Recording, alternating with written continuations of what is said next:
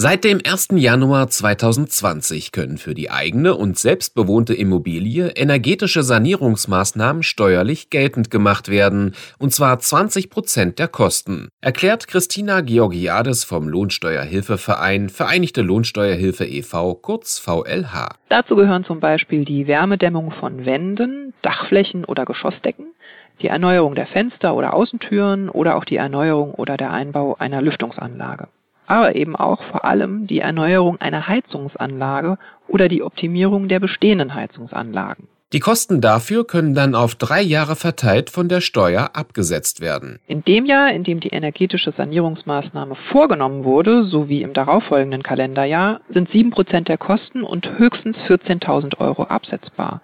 Im zweiten darauffolgenden Kalenderjahr sind es 6% der Kosten und höchstens 12.000 Euro. Für die Steuererklärung wird natürlich eine Rechnung gebraucht. Darin müssen in deutscher Sprache die förderungsfähige energetische Maßnahme, die Arbeitsleistung des Fachunternehmens und auch die Adresse des Gebäudes beschrieben sein. Außerdem muss die energetische Sanierungsmaßnahme durch eine Bescheinigung des Fachunternehmens oder eines Energieberaters bestätigt werden.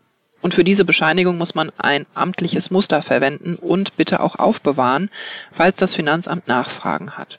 Und das Finanzamt erkennt wie immer lediglich per Überweisung gezahlte Rechnungen an, also keine Barzahlungen. Aber aufgepasst, die KfW fördert ebenfalls energetische Sanierungen, entweder über einen direkt ausgezahlten Zuschuss oder einen zinsvergünstigten Kredit. Eine Steuerermäßigung für energetische Sanierungsmaßnahmen kann nicht in Anspruch genommen werden, wenn dafür zinsverbilligte Darlehen oder steuerfreie Zuschüsse gewährt werden oder die Sanierungsmaßnahme öffentlich gefördert ist.